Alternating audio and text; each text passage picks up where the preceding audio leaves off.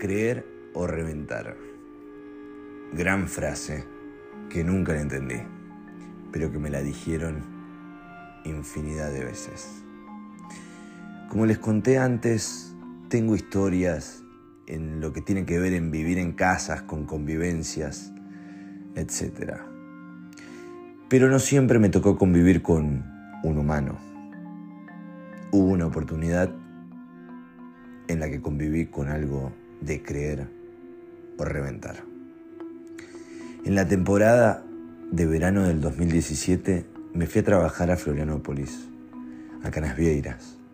Trabajaba en un boliche de noche de bartender. Y en ese momento estaba muy difícil poder conseguir una casa. Por un conocido de un conocido de un conocido, terminé consiguiendo un pequeño monoambiente en Cachoeira do Bom Jesús, que era un pueblito al lado de Canasvieiras. Al principio todo parecía muy bien. Era un monoambiente adentro de una casa en el medio del campo, donde vivía una anciana con su hija, dos personas muy amables. Al lado de este monoambiente había una especie de granero a lo coraje el perro cobarde, de chapa, de aspecto realmente tenebroso. Pero por adentro era una cabaña realmente encantadora. Las primeras noches en el monoambiente, la verdad que fueron bastante normales. Uno que otro ruido la noche, casa antigua de madera, cruje. Al pasar una semana, la dueña de la casa me propone mudarme al granero, ya que iba a estar mucho más cómodo y por pagar 100 reales más iba a tener toda una casa para mí. Negoción. Salvando de que el aspecto era bastante fulero por afuera, por adentro era una casa digna. Hago comillas con los dedos. El día que me mudé a la casa, subo a la habitación de arriba y veo que había un muñeco todo de pelo colgado arriba de la cama. En ese momento, con una especie de terror dentro del cuerpo y mucha incertidumbre de lo que era eso que colgaba sobre la cama, le digo a la dueña, disculpa, aquel boneco se me a noite. Disculpa, ese muñeco se mueve a la noche. Y ella me dice, o boneco mexe si eu quiser. El muñeco se mueve si yo quiero. La inquietud que me entró en el cuerpo no tiene explicación. Esperé que ella se fuera, agarré ese muñeco y lo metí en un mueble. En ese momento bajé y no sé si fue mi imaginación o qué, empecé a sentir ruidos en la parte de arriba de la casa.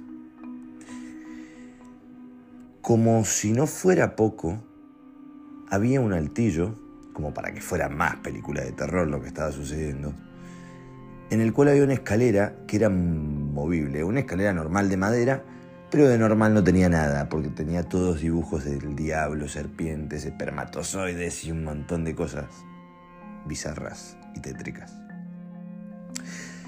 La escalera yo siempre la ponía contra la pared, porque si quedaba en el altillo me trababa la pasada.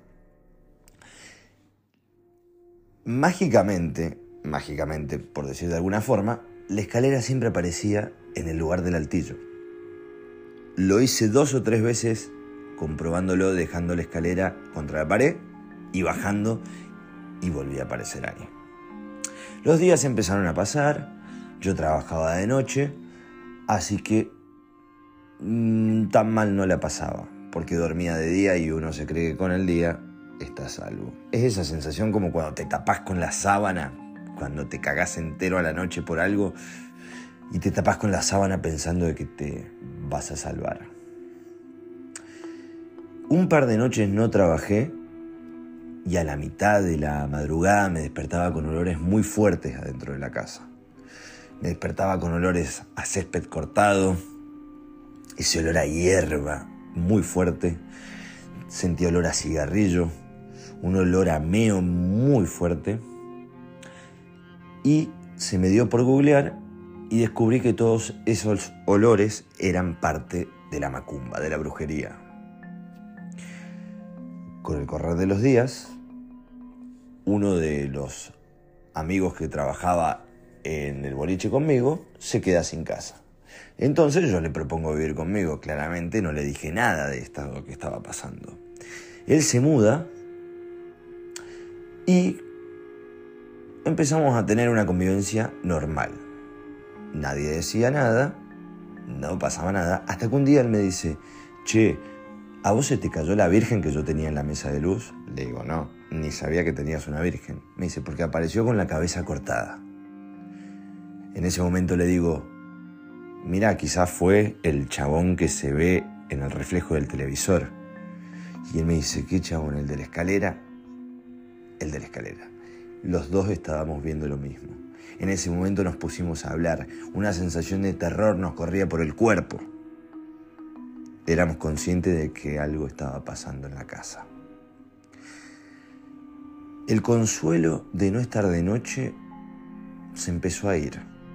Porque claro, nosotros le estábamos dando atención. Ir al boliche era hablar de todo el tiempo de lo que nos pasaba. Se prendió una luz, se apagó una luz, se abrió una puerta. Infinidades de cosas que te puedas imaginar. Un día subo al ático a leer y a tomar mate porque había muy buena vista a la montaña y al mar. Bajo en un momento y mi amigo me dice, che, tenés la espalda rajuñada. En ese momento me miro en el espejo y tenía la mano como de alguien, un niño, marcado en mi espalda. Una mano pequeña. Como si fuera poco esto, nosotros empezamos a decir, ya si hay un contacto físico, esto no es tan normal.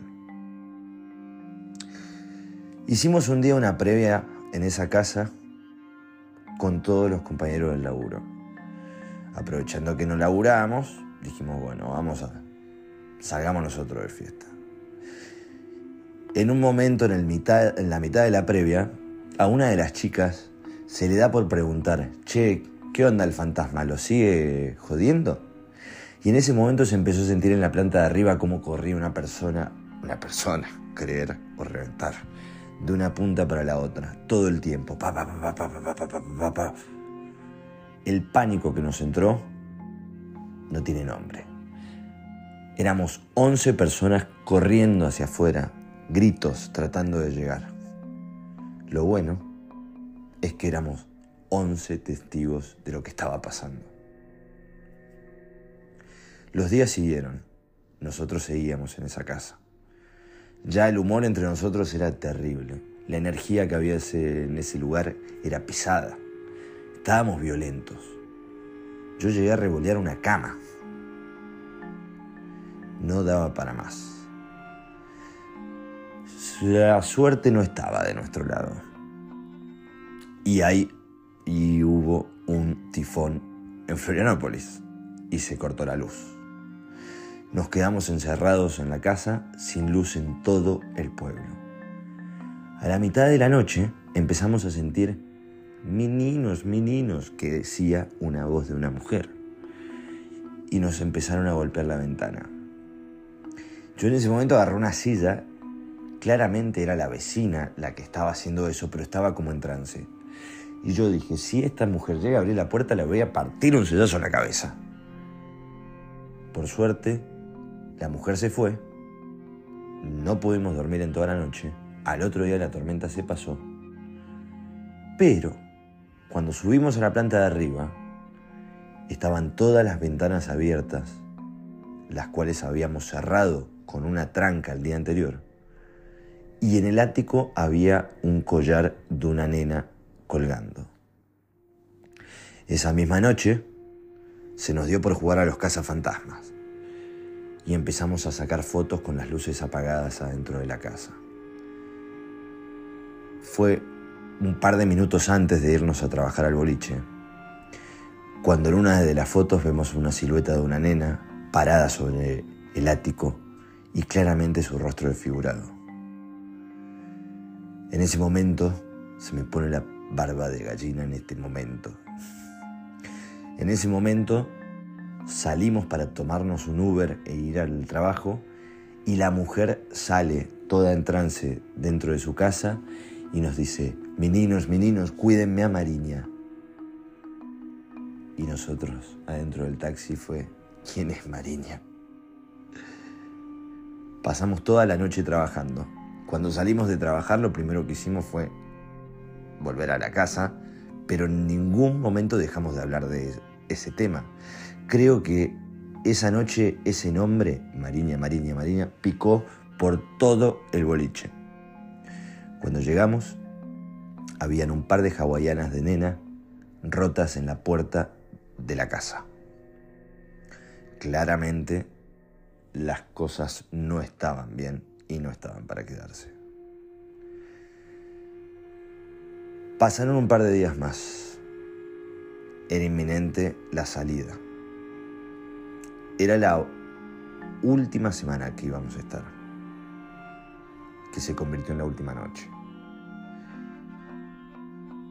Yo estaba despierto, tenía la computadora sobre las piernas, estaba acostado y de repente siento un ruido en un mueble.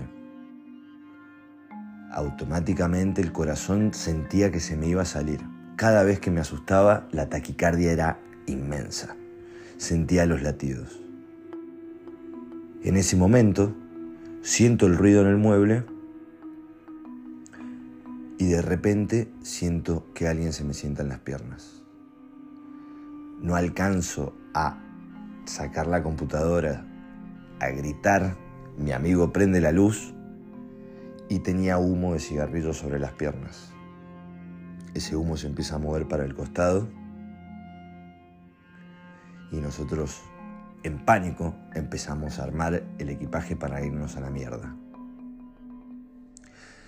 Nos fuimos tratando de no olvidarnos nada y por suerte un amigo nos podía hospedar. Era la primera noche afuera de esa casa. Estábamos durmiendo en una cucheta. Yo dormía en la parte de abajo, mi amigo en la parte de arriba. A la mitad de la noche me despierto con una mano agarrándome la cabeza. De repente me tira de la cama contra el borde de la puerta. Después de eso, nunca más volví a sentir nada. Mariña, creer o reventar.